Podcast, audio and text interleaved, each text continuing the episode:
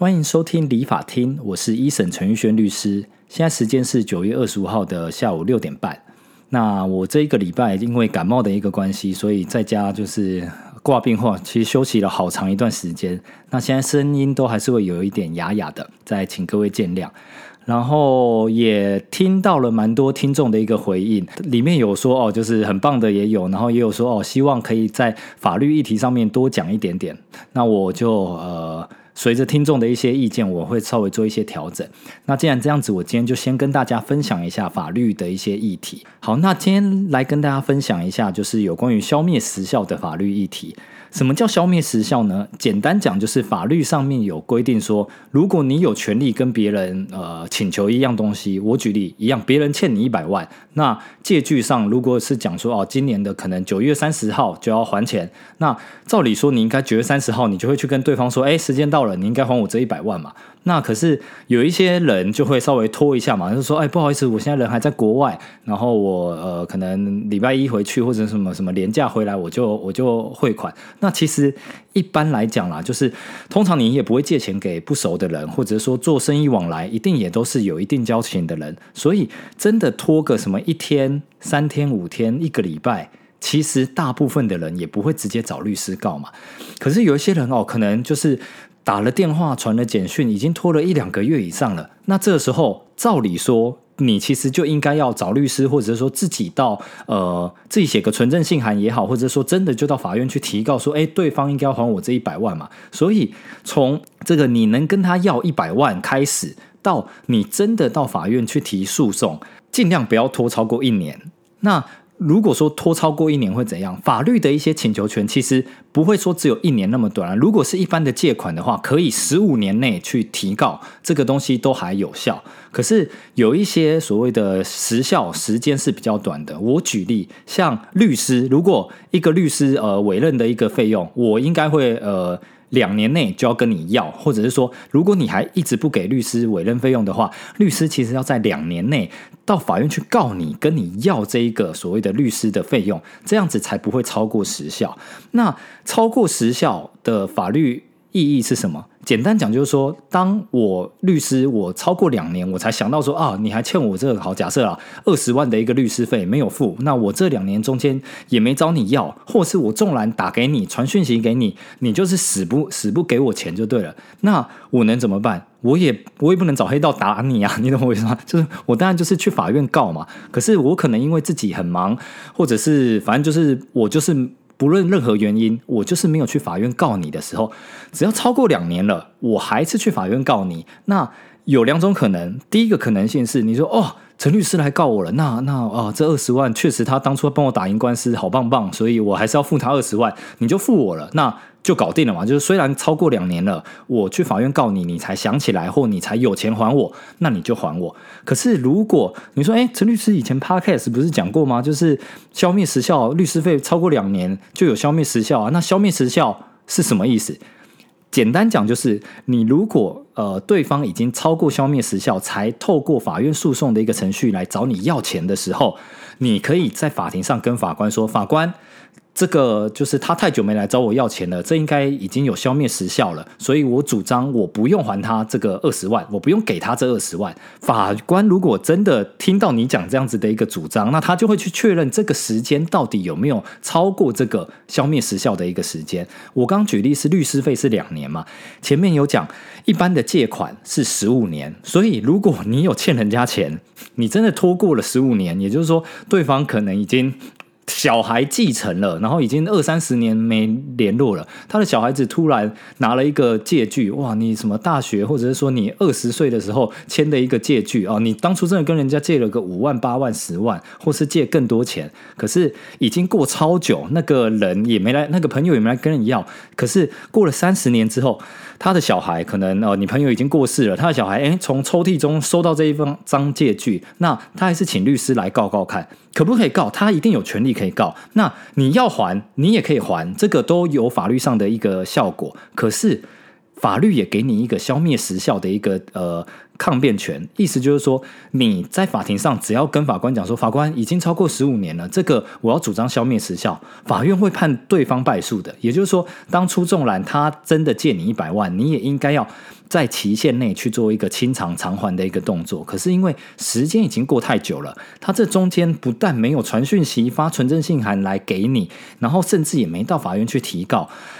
这个有一个法律的俗谚叫做“权力不保护睡着的人”，意思就是说你自己睡着，谁谁会帮你啊？就是法官也不是法师，你怎么他不会通灵说哦，有一个人哦应应该要还人家钱了，那我法院主动介入去帮你讨债。国家没有那么闲，就是法院也都很忙，加上重点是法院真的不会通灵，也不会关落音啊，他根本不知道说呃大家的一些法律关系是什么，所以你们一定要在就是真的还有权利的一个状况下，就尽早的。不管说呃提告或者说咨询律师，因为我知道大家拖延症都很严重，我自己拖延症也很严重，所以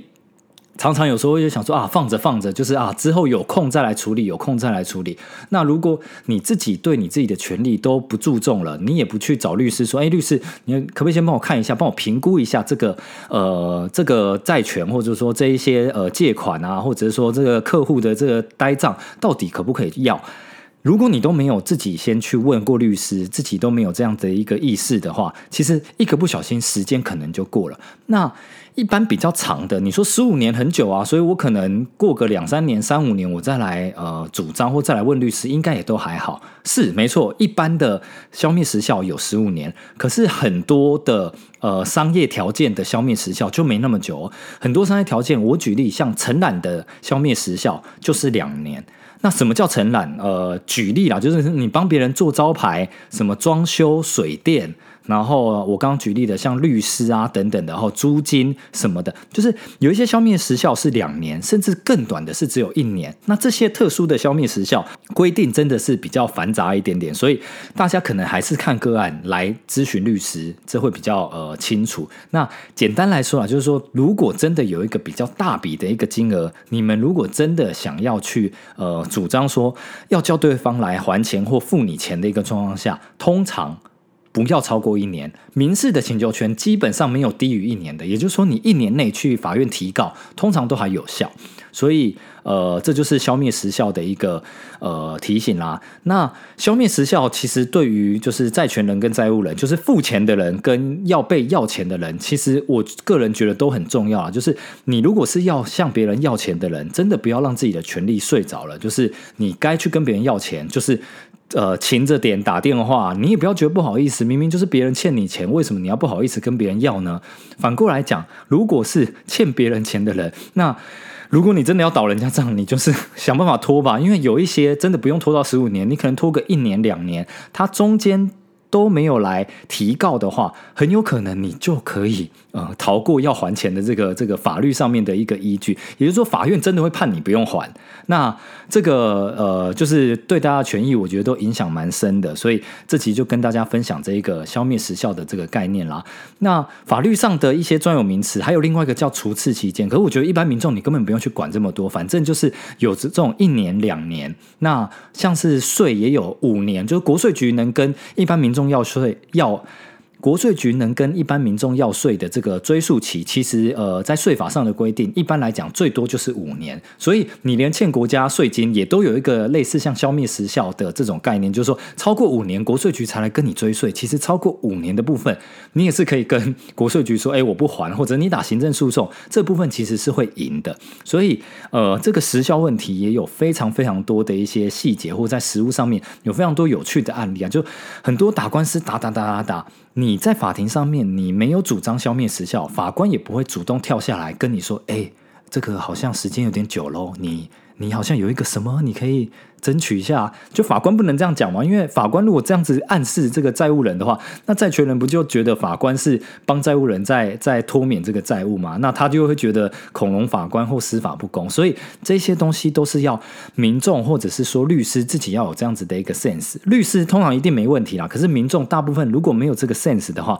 可能就会 miss 掉一个基本上像是免死金牌的一个权利，就是对方真的太久没来跟你要，你其实可以不用还的。好，以上就是这一集的这个法律分享啦。那如果说各位有什么法律的一个问题，真的非常欢迎在留言处留言。然后留言请记得在 Apple Podcast 给我一个五星好评加留言，我就会看那个 Apple Podcast 的留言，然后直接针对你们的留言回答。呃，就是在 Facebook 或 IG 也欢迎追踪。然后我如果有一些什么新的法律议题，或者是说一些生活的一些分享，都会在粉丝专业跟大家分享。那今天的法律分享就到这啦。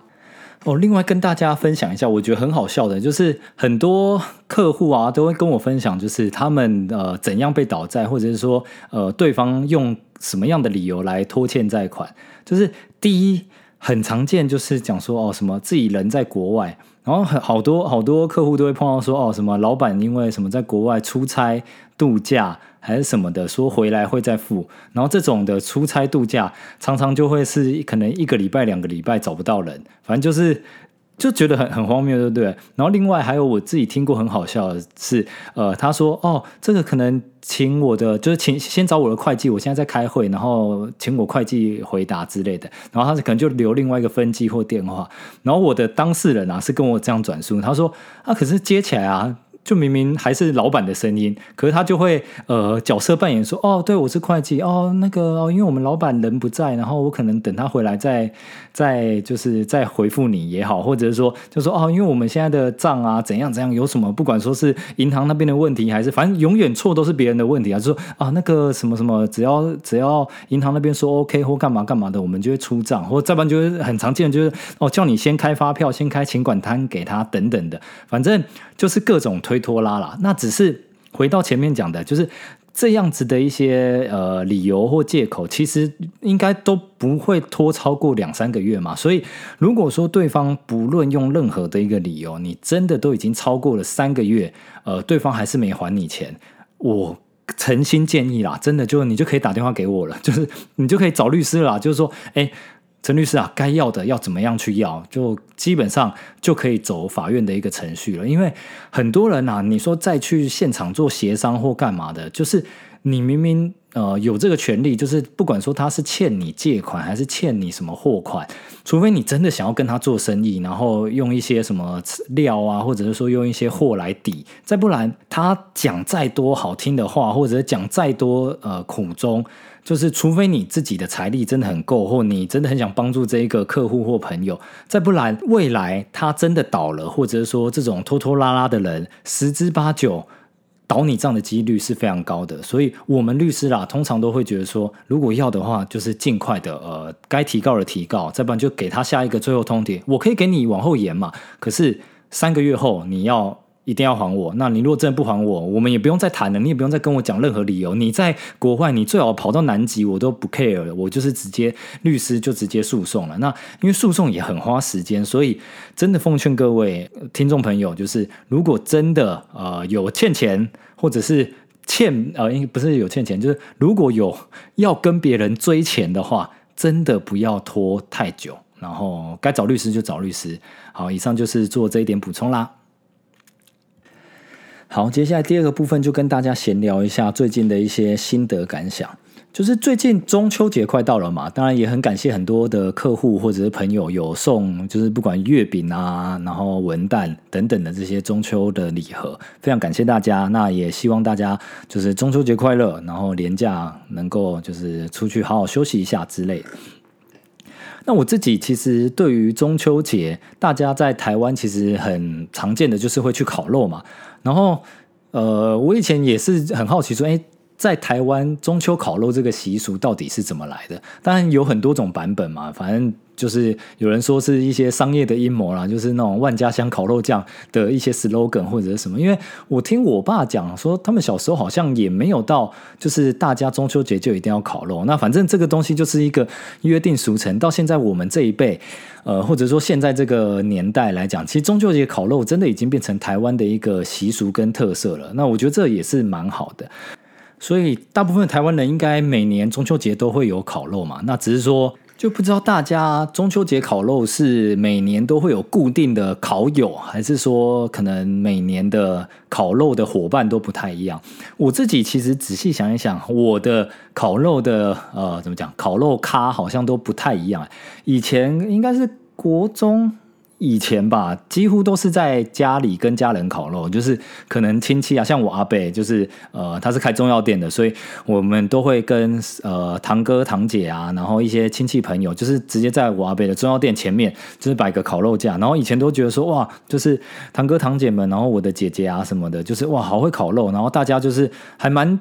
就是很小吧，所以就觉得蛮有趣。就是呃，这些哥哥姐姐、叔叔伯伯会来烤肉，然后也有时候也会看到这些姐姐。哥哥们的同学，因为他们会邀请他们的同学来考，可我那时候可能就小屁孩啊，才国小或国中而已，那就是拔拔柚子，反正印象中其实就是吃肉，然后大家可能呃聊聊天，以前也不会喝酒，反正不知道。总而言之，就是中秋节的一个烤肉，就是一个很开心，然后很可以吃吃很好吃的东西的时候，所以觉得很棒。那到了高中、大学之后，我就会发现说，哎，真的是比较偏呃，要讲叛逆期吗？或者就说，哎，可以独立自主了。然后在学生时代，其实就比较会想要跟朋友烤肉，然后就会约到朋友的家里去啊，或者说约到外面一起去烤肉。所以高中、大学之后。比较长就是会到外面去烤肉，然后像大学我是住在外面嘛，所以就会在学校或者说宿舍附近，大家就会约烤肉。呃，真的就是一群一群的时间不一样。高中烤肉的同学，或者是像大一，我还我印象很深刻，我大一的呃怎么讲？大一的中秋节，因为是在开学附近，所以那个时候跟大学同学反而都还不熟，所以大一的烤肉在我宿舍的一楼，我们是约堆高中同学到宿舍一楼烤肉。那现在想想也是蛮酷的，因为。那一次高呃，那一次大一的烤肉，其实。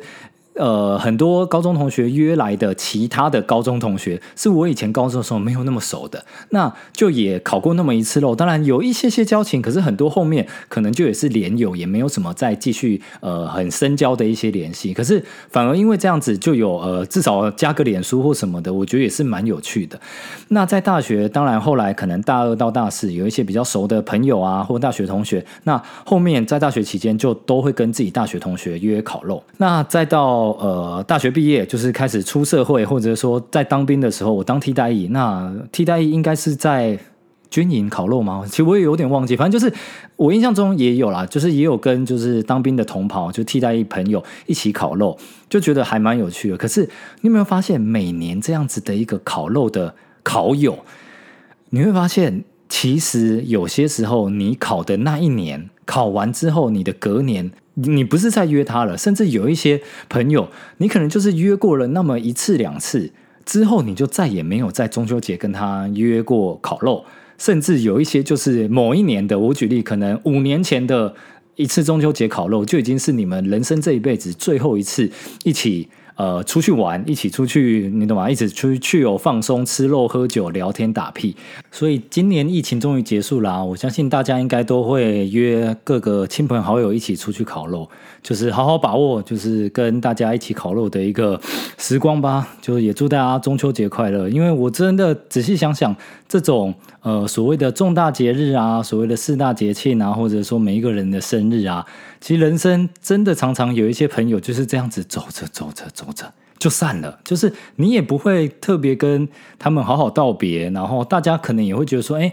之后明年再约啊，或者是下次再约啊。可很多时候，哎，默默的就没有再约了，然后就只能从呃脸书、IG 或者是一些呃通讯软体、社交软体上面看到大家的近况。所以啊，反正大家就是相聚就是有缘，然后每个阶段、每个时候，呃，可能大家忙的或者努力的目标不一样。可我觉得这就是很正常的人生。那后面啊也没有想要讲那么严肃，我是觉得说，就是有时候会有点小感感感叹，然后可是有时候也觉得蛮有趣的，就是。想想以前那种很荒谬的，跟呃什么大学同学、高中同学烤肉的时候，跟现在烤肉的时候，哇，那个烤肉的品质跟材料差超多的。可是，哎，人其实真的就是会这样来来去去。